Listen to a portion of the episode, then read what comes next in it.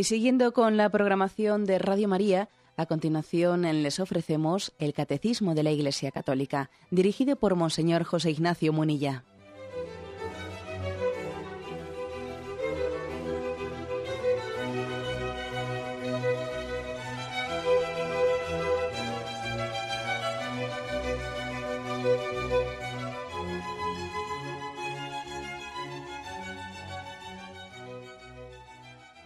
Cordial saludo a todos los oyentes de Radio María.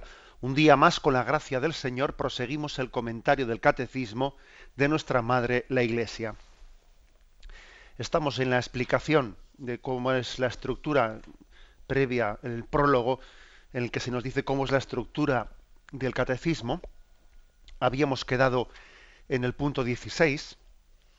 Recuerdo brevemente que la estructura del Catecismo se divide en cuatro partes Luego esas partes se dividen en secciones, después se dividen en capítulos, etcétera. Las cuatro partes son las que coinciden con el credo, con los sacramentos, con la moral y con la oración. Credo, eh, sacramentos, eh, mandamientos y oración son las cuatro partes del catecismo. Habíamos explicado ya las dos primeras. En el programa anterior hablamos de brevemente, ¿no? lógicamente después se va a explayar esto con, con detenimiento, pero era una brevísima exposición de estas cuatro partes sobre qué temas son los que tratan. Habíamos hablado lo referente al credo y lo referente a los sacramentos y la liturgia, y ahora hablamos de la tercera parte del catecismo, es decir, la moral, es decir, los mandamientos. Tercera parte, la vida de fe, ¿eh? dice así, eh, lo leo en primer lugar, dice, la tercera parte del catecismo presenta el fin último del hombre creado a imagen de Dios, la bienaventuranza y los caminos para llegar a ella, mediante un obrar recto y libre, con la ayuda de la ley y de la gracia de Dios. Esto es la primera sección. Y mediante un obrar que realiza el doble mandamiento de la caridad, desarrollado en los diez mandamientos de Dios. Esto es en la segunda sección. Bueno, eh, en primer lugar, a mí me, llama em, la atención el título que se le pone a la tercera parte, ¿no? La vida de fe o la vida en Cristo. Eh, me parece que es muy hermoso, eh, hermoso ese título, y ya es muy sanador de concepciones, pues mm, podríamos decir, reductoras de lo que es la, eh, la vida moral o los mandamientos. El hecho de que a la moral se le llame la vida de fe, la vida en Cristo, pues es muy sanador de esa tendencia moralista que suele ser tan fuerte en nosotros. Nosotros a veces distinguimos, como hacemos una raya de distinción entre lo que es nuestra relación con Cristo, lo que es la vida espiritual, lo que es la oración, lo que es la vida de gracia, y el tema de la moral. Y la verdad es que esa, esa línea, esa frontera que hacemos entre una cosa y otra, en la vida real no existe. Es vivir los mandamientos no, no, es sino hacer realidad lo que dice San Pablo. Ya no soy yo, es Cristo quien vive en mí. El ideal del cristiano es que se deje habitar por Cristo, que se deje habitar por el Espíritu Santo, de manera que su obrar sea una prolongación del obrar de Cristo en el mundo. esa es la mejor de las presentaciones de los mandamientos. Hay como dos maneras ¿no? de presentar los mandamientos. Una es de, de una forma absolutamente extrínseca a nosotros, como que alguien desde fuera eh, pone una, una especie de prescripciones según una voluntad más o menos caprichosa del legislador y nosotros nos toca hacerlas, a obedecer, porque a él le ha toca, a él se le ha ocurrido mandar esto. Pero, como os podéis imaginar, esa es una concepción verdaderamente corta, no únicamente corta, sino incorrecta. ¿no? Los mandamientos no únicamente han sido, eh, pues, mm, no únicamente han venido desde, eh, desde lo alto, desde, desde la revelación de Dios, que obviamente han venido de ahí, ¿no? Pero es que también, de alguna manera, lo que permiten es plenificar al hombre. ¿eh? Los mandamientos coinciden con la plenitud personal, ¿eh? con ser felices. Luego no es, bueno, no me toca más remedio que obedecer porque al que, el que manda se le ha ocurrido esto. No, es que eso que Dios nos, nos manda, ese vivir, ese vivir en Cristo, es mi felicidad, porque Cristo es la plenitud del hombre. Cristo es la plenitud del hombre. Y esto lo entendemos de alguna manera poniendo como, como solemos hacer con frecuencia la referencia de lo que ocurre en la familia, que cuando, claro, cuando un padre a su hijo pues le pide una cosa, el error del hijo es pensarse que ya está mi padre aquí con sus caprichos, ¿no? Si por ejemplo un padre le dice a su hijo, mira, hijo, tienes que retirarte por el sábado por la noche a tal hora, a tal hora te pido que estés en casa, ¿no? Entonces, bueno, pues el hijo que tiene una comprensión incorrecta de lo que su padre le ha dicho, pues dice, ya está aquí mi padre con sus esquemas, con sus esquemas. No, no, perdón. Lo que tu padre te ha dicho mm, coincide con tu felicidad, coincide con tu bien. Aunque tú igual en un momento no lo percibas así. ¿eh? Pero este, esto es lo importante, ¿no? Que entendamos que, que la vida moral cristiana es vivir en Cristo, es que Cristo viva en nosotros y es dejarnos mover por su gracia, etcétera. Por eso este punto del catecismo, el 16, que hace esta muy somera, muy breve ¿no? explicación de qué se va a explicar en la tercera parte del catecismo, dice que la moral, ¿no? O sea, coincide, tiene como fin último en el hombre su bienaventuranza. O sea, es decir, ¿cuál es el fin de la vida en Cristo? ¿Cuál es el fin de la moral? El fin de los mandamientos. La bienaventuranza, la felicidad, la felicidad. Y esto es muy importante, ¿no? Esto es muy importante porque es verdad que nosotros hablamos de que tenemos que procurar eh, agradar a Dios, cumplir la voluntad de Dios, y esos términos no tenemos que avergonzarnos en absoluto de ellos. Pero hay que entenderlos bien, porque si uno piensa que agradar y cumplir la voluntad de Dios, eh, pues es, ala, voy a fastidiarme yo, eh, pues para ponerle a Dios contento pues sería ridículo. No se trata de que el hombre no sea feliz para que a Dios le demos gloria. No, es que la gloria, la gloria de Dios es tu felicidad. ¿Mm? O sea, con, con lo cual, buscar el agrado de Dios y ser obedientes a la voluntad de Dios coincide con tu felicidad. Esto es lo importante, ¿no? De lo que tenemos que convencernos, porque mientras que uno se piense que buscar el agrado de Dios o buscar la voluntad de Dios, pues es algo que entra en colisión o en competición con tu felicidad, está totalmente equivocado. Ese fue precisamente el gol, con perdón, ¿no?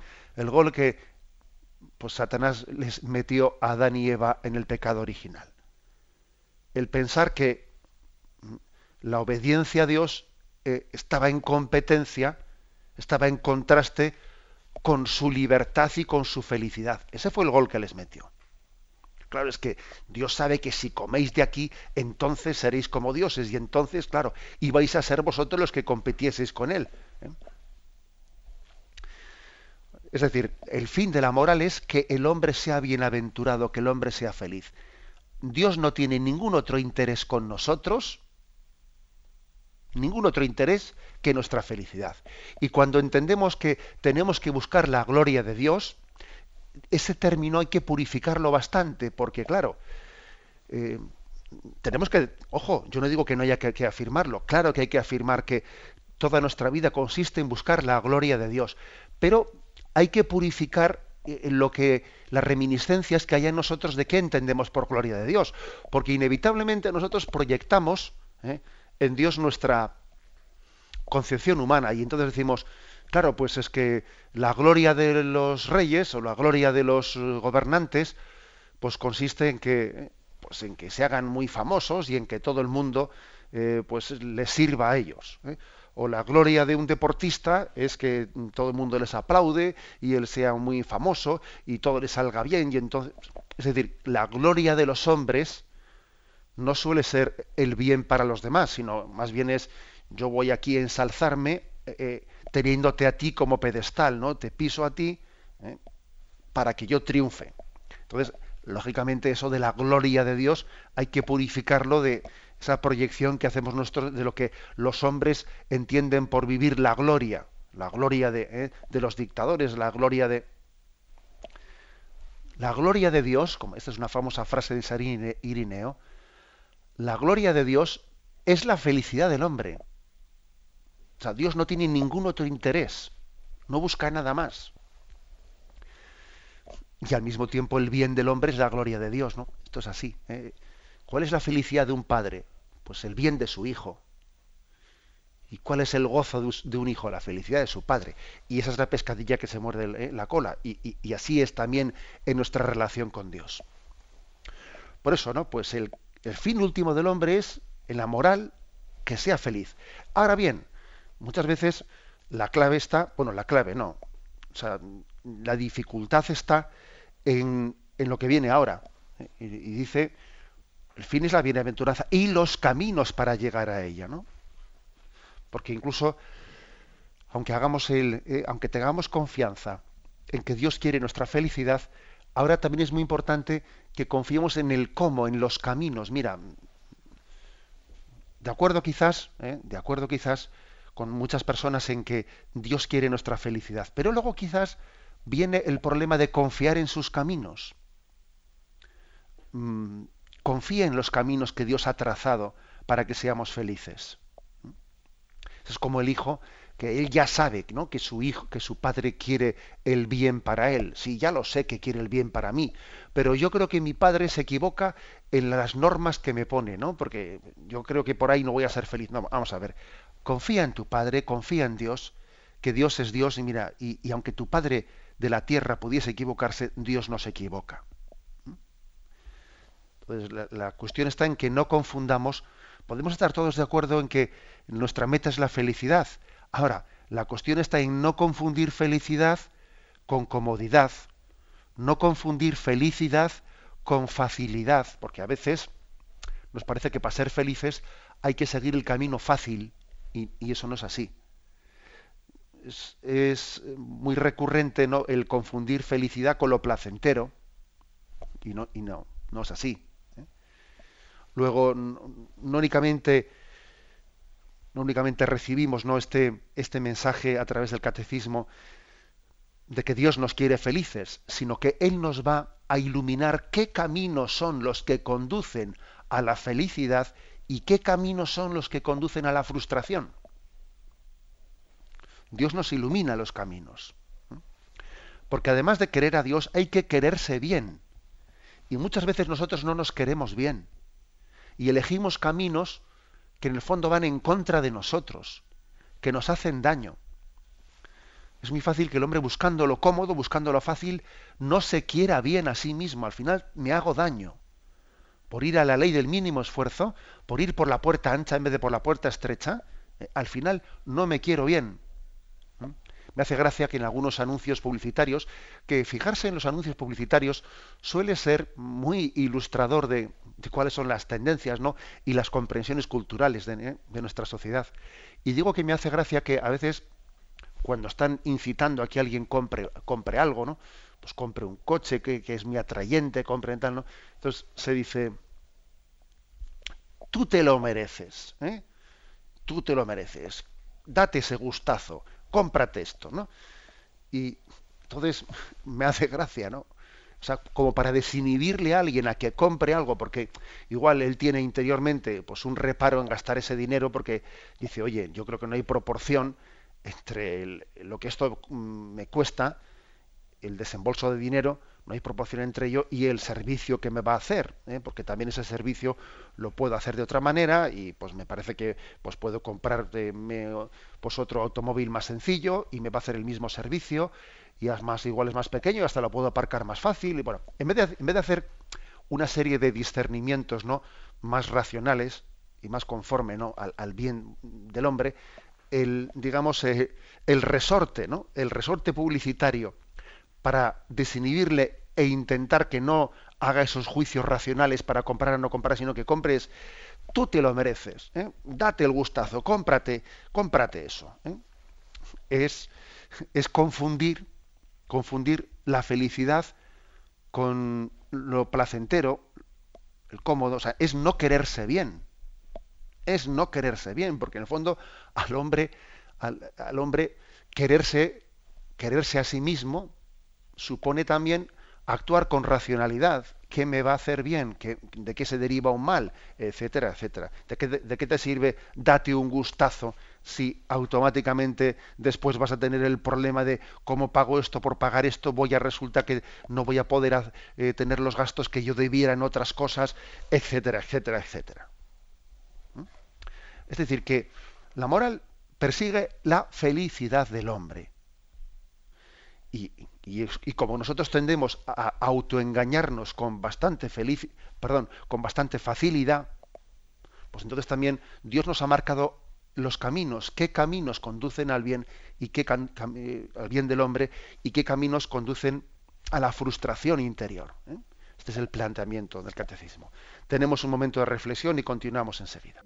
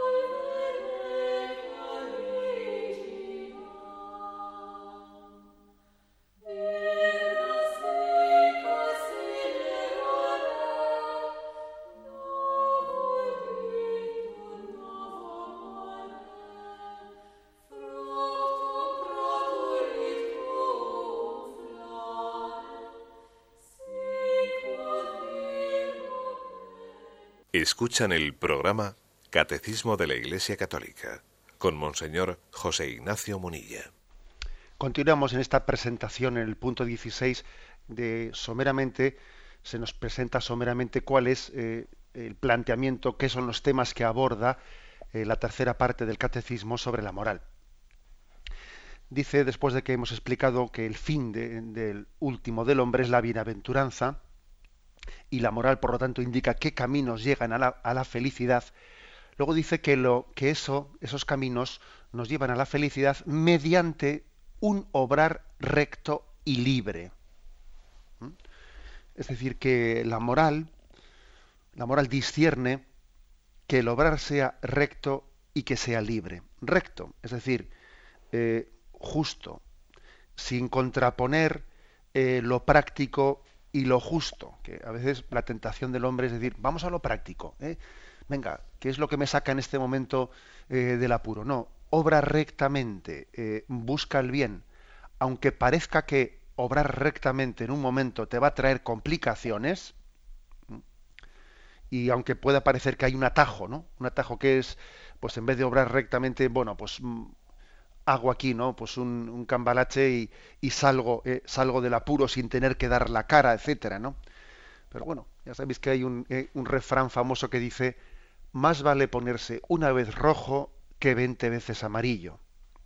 Recuerdo que en una situación especial en mi vida un compañero me dijo esa palabra y la verdad es que mm, yo también se la he repetido a muchas personas porque fui, fui consciente del bien que me hizo a mí ¿eh? esa palabra. Más vale ponerse una vez rojo que veinte veces amarillo. Es decir, obra rectamente, sé justo y no busques atajos. Que al final los atajos son larguísimos. ¿eh? Te parece que vas a ¿eh? con esto evitarte un problema y si igual es, igual es a corto plazo, pero a medio plazo y a largo plazo surgen mucho más problemas por no haber sido justo, por no haber sido recto. Es decir, el, el, este es el, lo que busca el planteamiento moral, obrar rectamente y luego dice libremente. ¿eh? Es decir, la moral cristiana, la moral cristiana no se limita, esto igual puede sorprender en ¿eh? lo que voy a decir. Para la moral cristiana no es suficiente el que las cosas sean hechas materialmente bien. No. Además, tienen que ser hechas conscientemente. Además, tienen que ser hechas humanamente, disfrutándolas, ¿no? Llevando las riendas de nuestra vida moral y no actuando de una manera autómata o mecánica. Porque puede ser que hay personas, ¿no? Que hagan muchas cosas bien hechas, materialmente hablando, bien hechas, y las hacen meramente por costumbre, las hacen meramente pues porque está mandado, porque es que eh, si no las haces es peor para ti, porque pierdes el puesto de trabajo. O sea, es posible que el hombre haga materialmente hablando muchas cosas bien, pero no las haga libremente, no las haga conscientemente, es decir, no sea también mm, protagonista, en el buen sentido, ¿no? No sea protagonista, no disfrute de su, de su vida moral. El bien no solo hay que hacerlo, hay que gozarlo. Yo no solo me tengo que limitar, por ejemplo, a ser un padre de familia que haga bien las cosas con su hijo, no es que luego lo tienes que disfrutar. Tú tienes que disfrutar de que hoy, por la gracia de Dios, pues vas a hacer bien las cosas. O que ayer, por la gracia de Dios, las hiciste bien. de eso tenemos que disfrutar. Porque el, el mayor, la mayor tentación de Satanás consiste en hacernos pensar que para ser feliz, para ser feliz, para poder disfrutar de la vida, eh, tengo que hacer otras cosas que son inmorales. No, mira, perdona, es que la equivocación está en no haberte dado cuenta de que tú puedes ser inmensamente feliz disfrutando del bien que haces y no teniendo tentaciones de hacer un mal porque ahí voy a tener un disfrute.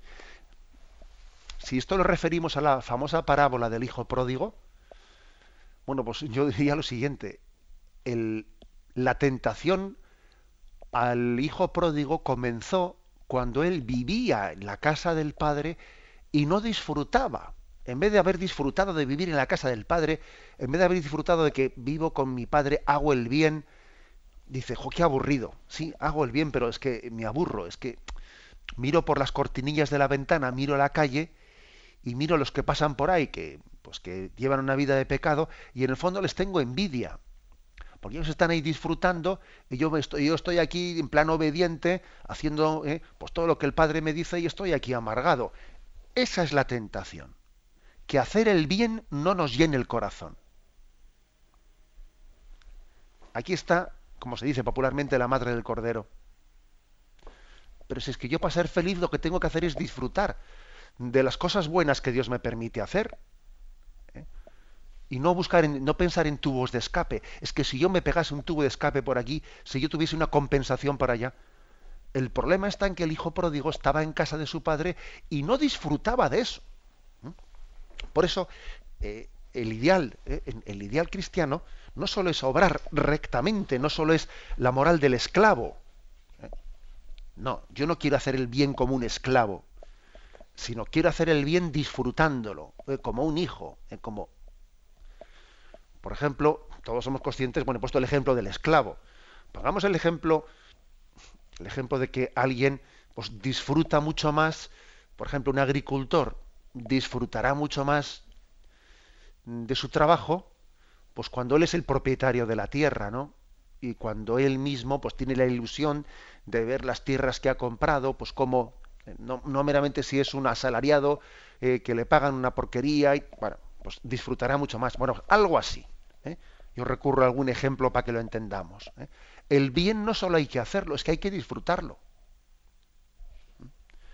Entonces nuestro obrar tiene que ser no solo recto, sino libre. Bien, seguimos adelante, ¿no? Y dice, bien, mediante un obrar recto y libre, coma, con la ayuda de la ley y de la gracia de Dios con la ayuda de la ley y de la gracia de Dios.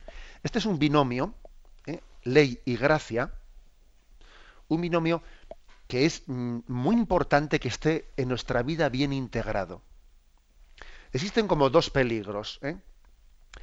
Por una parte, el peligro de oponerlos, ¿no? de oponer ley y gracia. Ley y gracia. Oponerlos, hoy en día es frecuente tener como una concepción así bastante romántica, en el sentido negativo de la palabra, desconocedora de la, realidad antropológica del hombre, que, que, el hombre es débil y está herido por el pecado. Y entonces a veces con esa concepción un tanto romántica se suele decir, bueno, bueno, lo importante es la gracia de Dios, no, no la ley. Lo importante es la gracia y no la ley. Ya le dijo San Agustín, ama y haz lo que quieras.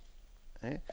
Lo importante es el amor ¿eh? y entonces nada de estarse ahí sujeto a leyes y prescripciones y, bueno, pues como os podéis imaginar, que yo ya lo, lo, afirmo un poco ridiculizándolo, esta concepción de oponer gracia y ley verdaderamente creo que es un engaño, es no conocer al hombre concreto no conocer al hombre real.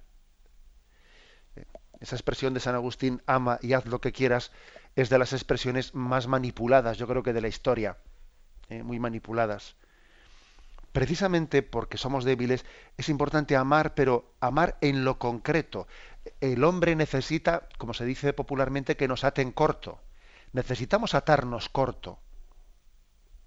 Porque si oponemos la gracia de Dios a la ley, es bueno, sí, mm, pues lo importante es la gracia, lo importante es la buena voluntad, lo importante, ya, pero luego hay que traducirlo en formas concretas al respeto de tus padres, a la obediencia hacia ellos, etcétera, etcétera, y ya vamos mandamiento por mandamiento. la gracia de Dios no queda constreñida, no queda violentada por el hecho de que la traduzcamos en unas leyes concretas. No. ¿Eh? La gracia no está contrapuesta con la ley. Lo lógico es que nosotros, por el camino de la ley, vivamos el espíritu de la gracia. Ahora, sin la ley, ya vamos a ser realistas, sin la ley de Dios, difícilmente, no, imposible, vamos, ¿no? Imposible, no podríamos vivir el espíritu, ¿eh? E-, ese espíritu de la gracia que quiere mover nuestros corazones. Y también al contrario, también al contrario, puede ocurrir otro peligro de signo opuesto y es que no le demos a la gracia la primacía que tiene que tener y seamos demasiado, eh, pues podríamos decir, eh, voluntaristas y rigoristas y podríamos vivir la ley desvinculada de la gracia, eh, en un puro voluntarismo. Y, y es obvio que en la, en la vida de gracia, en la vida cristiana, cuanto más se va avanzando, más se percibe la ley no como un yugo, sino, sino como todo lo contrario. Es decir, cuando se, se tiene un tipo de educación eh, muy voluntarista, que hay una, un planteamiento en el que todos son, parece que lo, central eh, de la vida cristiana son las normas y el vigilar por el cumplimiento y no se le da la primacía que tiene que darse a la gracia de Cristo, a la relación con él, a la vida de oración, etcétera, cuando no se da esa primacía, ¿no? Fácilmente ocurre que la ley se hace odiosa. La ley se hace odiosa, ¿eh? porque no hemos comprendido que ella es la liberación del hombre. Y a la, a la experiencia me remito, ¿no? pues hay personas que han sido educadas en esta primacía de la gracia, que ellas cada vez, bueno, pues según va avanzando la experiencia de su vida, pues igual si ha habido un momento en el que han sentido como, eh, como que la ley eh, era para ellos costosa, según va avanzando su vida, cada vez la ley es, pues en vez de ser un hueso duro, es todo lo contrario, es, es sabrosa, ¿no? Pues, por ejemplo, la petición de que santifiquemos las fiestas, de que vivamos la Eucaristía dominical. Cuando a uno le falta amor, pues tiene que hacer un sacrificio grande por decir voy a ir a la Eucaristía y voy a hacer este esfuerzo, pero cuando ya la gracia va teniendo el protagonismo, pues la ley pasa de ser un yugo pesado a ser una, eh, pues un, una brisa y un alivio eh, en el camino.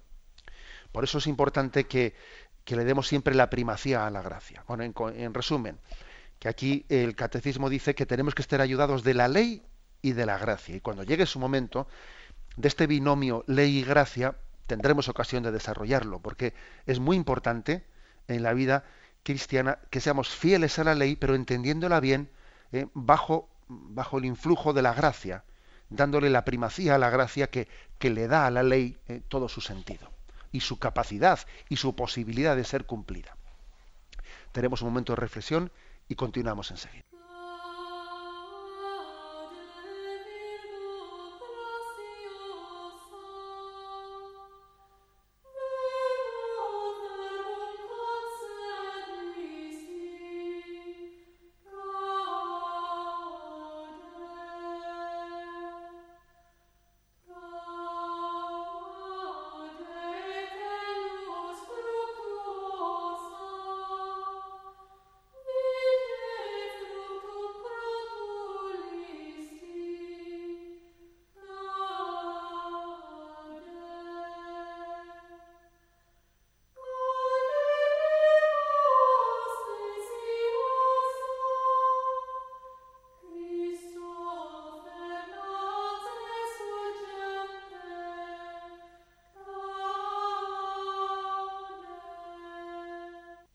Continuamos en esta explicación del catecismo. Ya prácticamente hemos concluido el punto 16, en el que se nos ha recordado cuál es eh, el pequeño desarrollo, el desarrollo que va a tener el catecismo cuando explique la moral. En la primera sección va a ser explicando cuál es el sentido de la vida moral, del obrar recto y libre, de la ley y de la gracia. Y la segunda sección de esa parte del catecismo, de la tercera parte, explicará que es mediante un obrar que realice el doble mandamiento de la caridad, es decir, el amor a Dios y el amor al prójimo, desarrollado en los diez mandamientos de Dios. ¿eh? Allí se irá explicando mandamiento por mandamiento de la ley de Dios y si Dios quiere, pues tendremos ocasión de hacerlo. Bien, pasamos al siguiente punto, al punto 17, la cuarta parte del catecismo. ¿eh? Primera parte, el credo, segunda parte los sacramentos, tercera parte la moral, los mandamientos, cuarta parte la oración, la oración en la vida de la fe. Dice así, la última parte del catecismo trata del sentido y la importancia de la oración en la vida de los creyentes. Esta es la primera sección. Se encierra con un breve comentario de las siete peticiones de la oración del Señor, del Padre nuestro, segunda sección. En ellas en efecto, encontramos la suma de los bienes que queremos esperar y que nuestro Padre Celestial quiere concedernos. Bueno, mm, la primera afirmación que se hace aquí, y es que el catecismo quiere explicarnos, antes que nada, el sentido y la importancia de la oración. A nosotros lo que nos saldría espontáneamente es decir, a ver, que me enseñen cómo se hace oración, a ver, que me enseñen unas cuantas oraciones. ¿eh? Es, tenemos un sentido así muy ¿eh? practicista, pero sin embargo el catecismo que conoce que lo que no está bien cimentado difícilmente luego va a aprenderse bien, dice, lo primero es explicar el sentido y la importancia de la oración. Luego ya hablaremos de cómo se hace. Pero yo creo que aquí el catecismo tiene la conciencia de que quien ha hecho el catecismo sabe que el problema principal no suele ser el que nos faltan métodos para rezar bien, sino el problema principal es que no estamos plenamente convencidos de la importancia y del sentido de la oración. Ese es nuestro mayor problema. Entonces, eh, ¿qué es lo que quiere decir el catecismo? Que de alguna manera puede ocurrir que a veces caigamos en ateísmos prácticos. Quiero decir por ateísmo práctico que si yo creo en Dios, pero no tengo una relación personal con Él, no hablo con Él, oye, en el fondo es como si fuese yo un ateo práctico. Porque mira tú, creo en su existencia, pero es como si yo dijese, sí, yo creo en mi mujer, ¿no? Pero no hablo con ella nunca. Pues oiga, vamos a ver, aquí hay algo que no funciona. Existe ateísmo práctico, ¿eh? y no únicamente ateísmo práctico en el sentido de que mi vida moral es lo contrario a lo que mi fe profesa, que también ocurre, que mis obras contradicen mi fe, sino también ateísmo práctico en este sentido de la oración. Oye, si yo creo en alguien, pues lo lógico es que tenga con él una, una relación. Si creo que Dios es mi Padre, ¿cómo yo no voy a tener relación con mi Padre?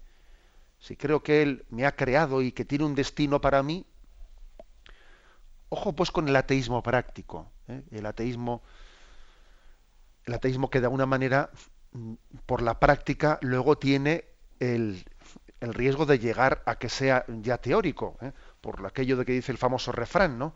Si no vives como piensas, acabarás pensando como vives. llegará un momento en que seas ya no únicamente ateo práctico, sino ateo o agnóstico también en el sentido conceptual de la palabra. ¿Mm?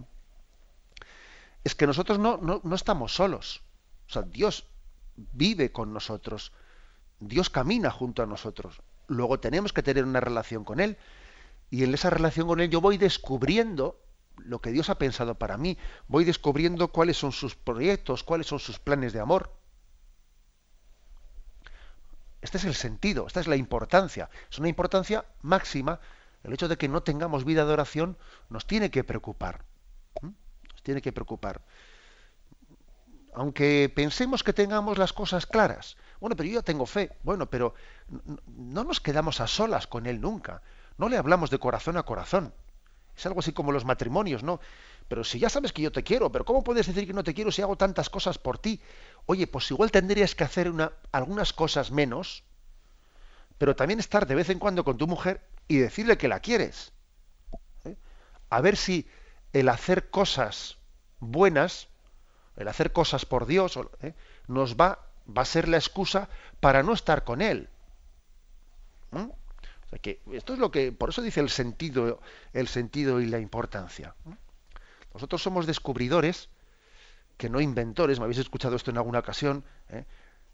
El inventor es el que va, ¿eh? va, a, él, ¿no? inventándose según su ingenio, eh, pues, pues la vida. Pero nosotros somos descubridores, es decir, Dios tiene su proyecto y nosotros poco a poco lo vamos conociendo, ¿no? Lo vamos descifrando y eso supone vida de oración para que yo no vaya de inventor, sino de descubridor por la vida, tengo que ir descifrando, tengo que ir discerniendo. Señor, ¿qué quieres para mí? ¿Es esto? ¿Has pensado para mí este camino u otro camino? Ayúdame a discernirlo, ayúdame a buscarlo. ¿no? Como somos descubridores, tenemos que tener en nuestra vida un tiempo y un margen de oración. Porque claro, ¿eh? si no, ¿yo cómo voy a saber? a veces nos quejamos de cómo sé yo lo que Dios quiere de mí. Pero bueno, ya se lo preguntas ya te pones delante de él en silencio. ¿Mm? Bueno. Por lo tanto, esto es lo que en la primera sección de la parte de, la cuarta parte del catecismo sobre la oración se explica. Primero, el sentido y la importancia. ¿no? Y la segunda sección lo que hace es explicar, hacer un comentario sobre las siete peticiones del Padre Nuestro. Que uno descubre cuando se asoma al catecismo que el comentario del Padre, del Padre Nuestro ha sido pues uno de los de los temas a los que más ha recurrido la tradición católica, que ya los primeros siglos los santos padres con frecuencia comentaban el Padre Nuestro, cada uno hacía un comentario, ¿no? Y luego, sin embargo, hay que decir que pues, ha habido otros momentos en la vida de la Iglesia en los que no, no se ha reflexionado tanto sobre el Padre Nuestro, no lo hemos... es muy importante que nos abramos a descubrir qué significa el Padre Nuestro, qué es lo que le decimos a Dios, puesto que es la, oración revelada, puesto que es la oración que Cristo nos enseñó. Esto nos ayuda mucho, nos ayuda a que no contrapongamos oración vocal y, meditación. ¿eh? Oración vocal y meditación. Eh, a veces decimos, bueno, pero eh, ¿qué es más importante, la oración vocal o la meditación, o, que tú reces en tu interioridad, o que reces con oraciones aprendidas de memoria? No, lo, no lo, contrapongamos, ¿eh? porque el catecismo nos enseña en la oración vocal que Cristo nos enseñó qué es lo que queremos decir. ¿Mm? Es la suma de lo que debemos de esperar de Dios porque Dios quiere dárnoslo. Esas peticiones del Padre nuestro, tenemos en ellas la seguridad de que Jesús nos dijo que las pidiésemos. Luego, si Jesús nos dijo que las pidiésemos, es que Dios nos lo quería dar. ¿Mm? Hay una oración que solemos eh, de vez en cuando rezar en la liturgia que dice, más o menos dice así, ¿Mm?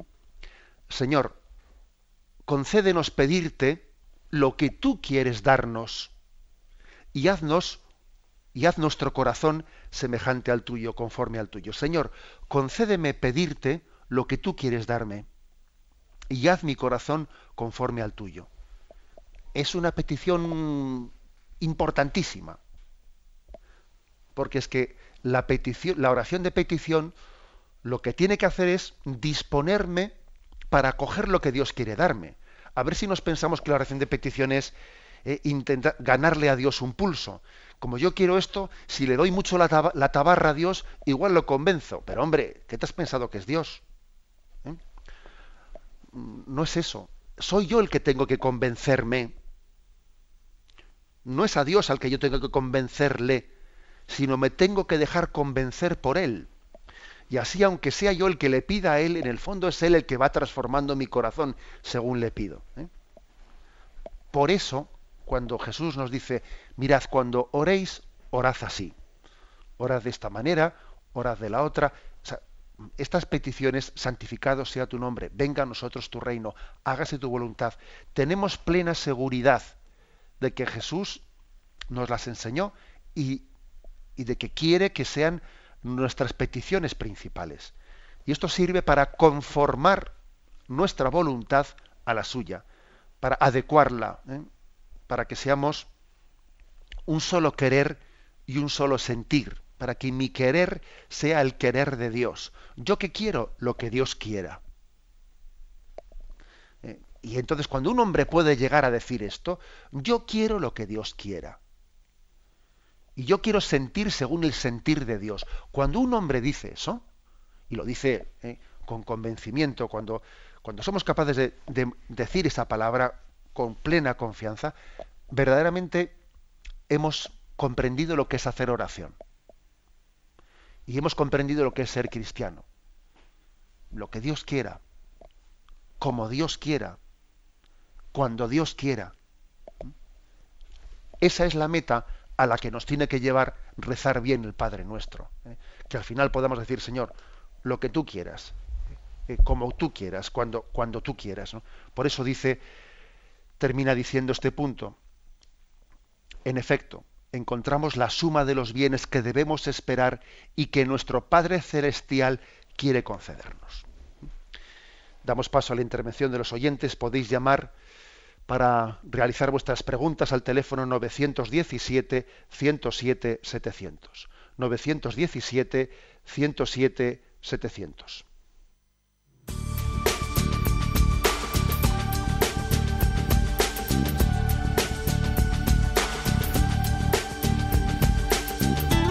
Radio María le ofrece la oportunidad de recibir en su casa sus programas favoritos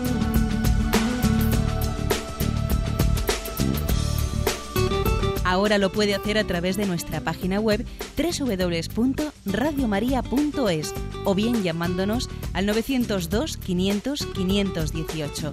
902 500 518. Pídanos el programa que más le interesa en cualquiera de sus emisiones, especificando el día y la hora que lo ha escuchado. Solo nos tiene que decir si lo quiere en CD de audio o CD o DVD en MP3. Haga su solicitud en el 902 500 518 y en www.radiomaria.es. Radio María, más cerca de usted.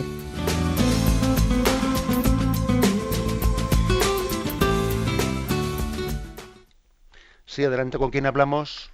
Eh, buenos días. Adelante, buenos días. Vamos a ver, mire, eh, quería preguntar, usted ha dicho al final del programa que, sí, que puede existir un, ateísmo práctico.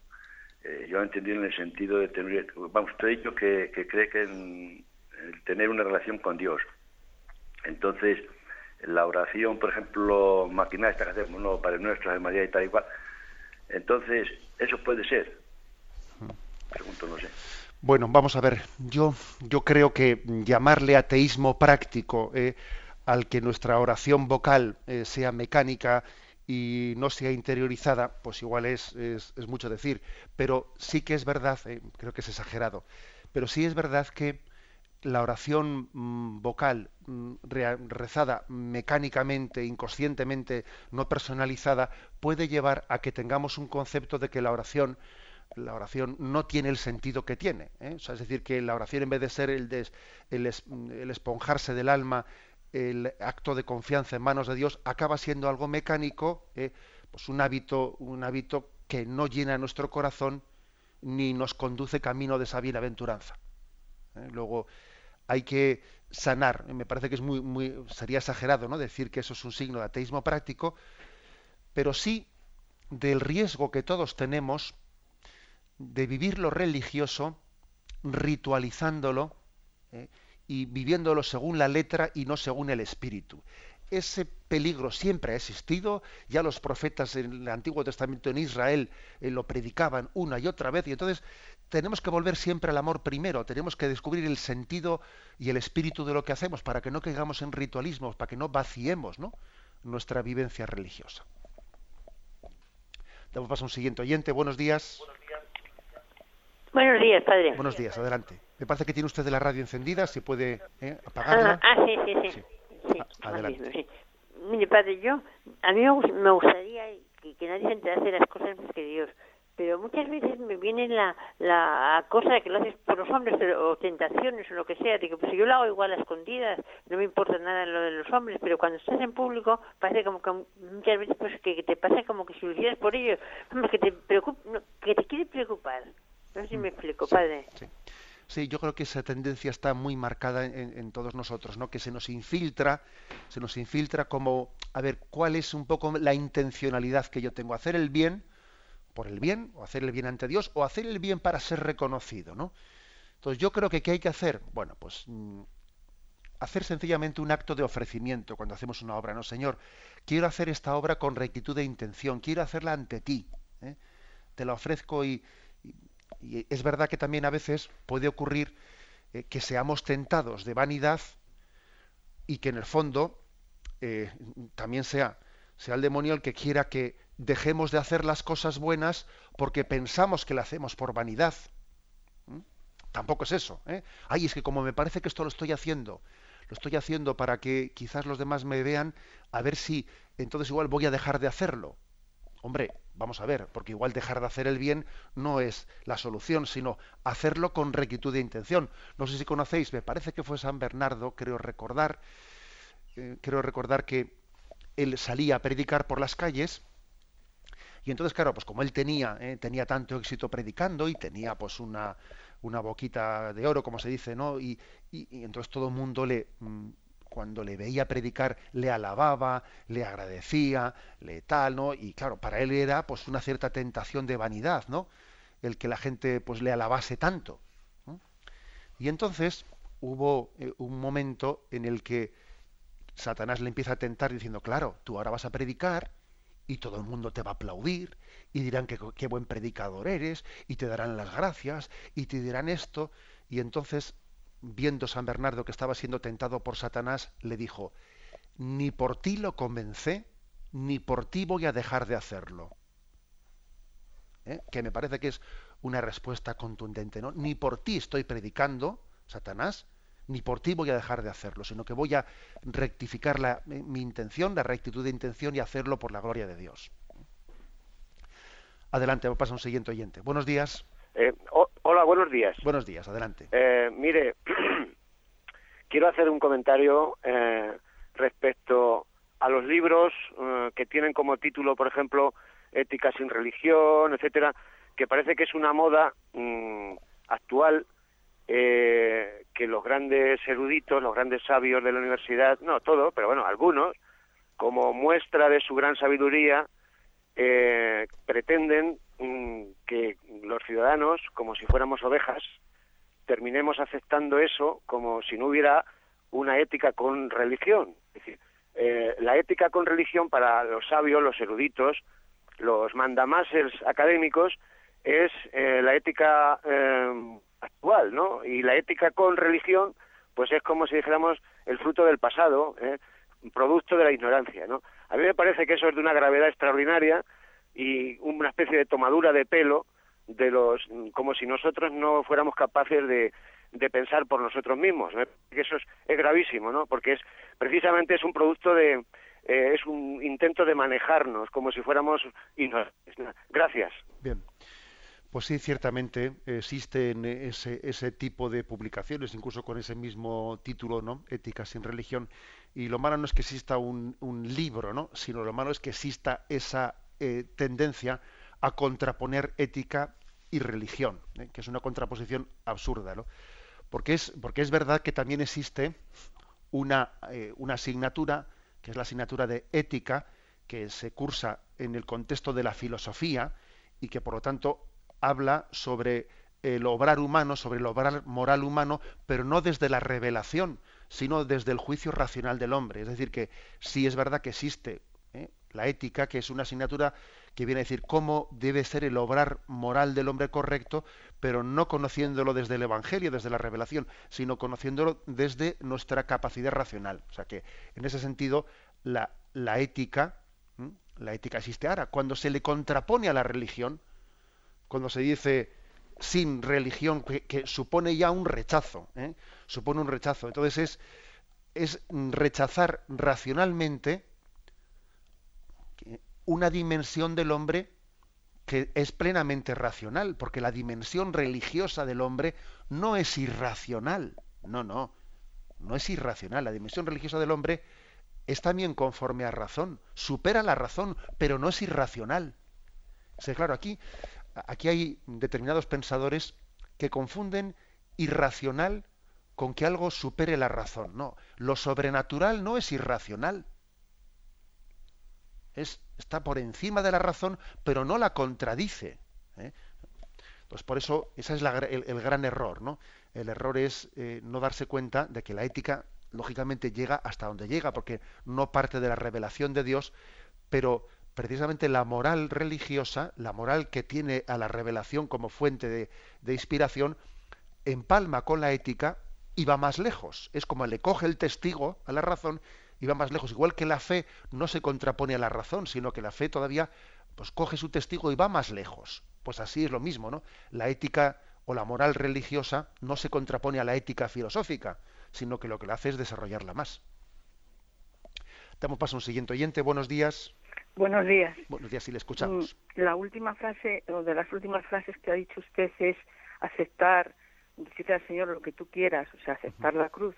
Yo en estos momentos, mi cruz es, viene de, una calumnia, entonces es una sobredosis de desprecios que está produciéndome hasta un desequilibrio mm, pues emocional y hasta psicológico de mucho tiempo aceptando unos desprecios que yo veo injustos. Entonces eh, puedo puedo pensar o acepto esto le pido a Dios ayuda acepto esto o, pedirle a Dios que me lo retire porque veo que me retire esta cruz porque veo que no puedo con ella, que me va a producir algo malo, algo insano. No lo sé. Bien, de acuerdo, le entiendo la pregunta y le encomendamos en nuestra oración. Y yo le diría los, los siguientes puntos un poco de intentar iluminarla. En primer lugar, bueno, que es posible que emocionalmente cada uno eh, tenemos nuestro límite y es posible que también usted se haya visto un poco desbordada y también necesite una ayuda psicológica. ¿eh? Eso no tiene que asustarle. Tiene que asustarle y es posible que usted esté pues, en una cierta depresión. Entonces, bueno, pues tenga su ayuda médica. ¿eh? Ahora, mm, al margen de eso, ¿no? O sea, paralelamente, paralelamente, ¿cómo tiene usted que vivir moralmente esta situación ante la calumnia? Bueno, pues yo, yo le diría algo, mire, que es, lo siguiente. Usted tiene derecho a, e incluso puede ser obligación, ¿eh? dependiendo de las circunstancias, ¿no? pero tiene derecho a esclarecer ante los que han formulado esa calumnia la verdad, diciéndole, mire, mire, las cosas han sido así y así. Que a usted no le creen, y que continúan difundiendo la calumnia? Pues mire, yo creo que ahí es donde viene toda la fuerza de nuestra identificación con Jesucristo. Y yo le aconsejaría meditar la pasión de Jesucristo, meditar los capítulos de la pasión y que pocas veces estamos en esta vida más identificados con Él cuando participamos también de, de, del desprecio y de la calumnia. Que además es que Jesús nos lo dijo en el Evangelio. Si al Maestro le han pues le han calumniado y le han perseguido, pues tampoco os escandalicéis de que lo hagan con vosotros, ¿no? O sea, yo creo que la clave está en que usted se identifique con Cristo, porque mire, nuestro público es Dios. ¿eh? Cuando los desprecios de los demás, cuando las calumnias de los demás nos desequilibran muy fácilmente, es señal de que tenemos puesto nuestra mirada en los demás en exceso, ¿no? Y que hemos olvidado de que nuestro público es Dios. A mí lo que más me importa es lo que Dios piense de mí. ¿eh? y no lo que los demás piensen de mí. O sea, este es un aspecto que usted debe de trabajar mucho, al margen del otro que he dicho. ¿eh? Pero este, este, aspecto hay que trabajarlo. Dios es mi público. Eh, el, juicio humano, madre mía, el juicio humano, pues anda que no, anda que no estamos tantísimas veces equivocadas, ¿no? Y ese juicio humano no va a llegar a ningún lado, ¿no? Al final Dios va a ser nuestro juez y no van a ser los demás. Este es un aspecto moral que hay que trabajar conjuntamente con los otros. Bueno, tenemos nuestro tiempo cumplido. Me despido con la bendición de Dios Todopoderoso, Padre, Hijo y Espíritu Santo. Alabado sea Jesucristo.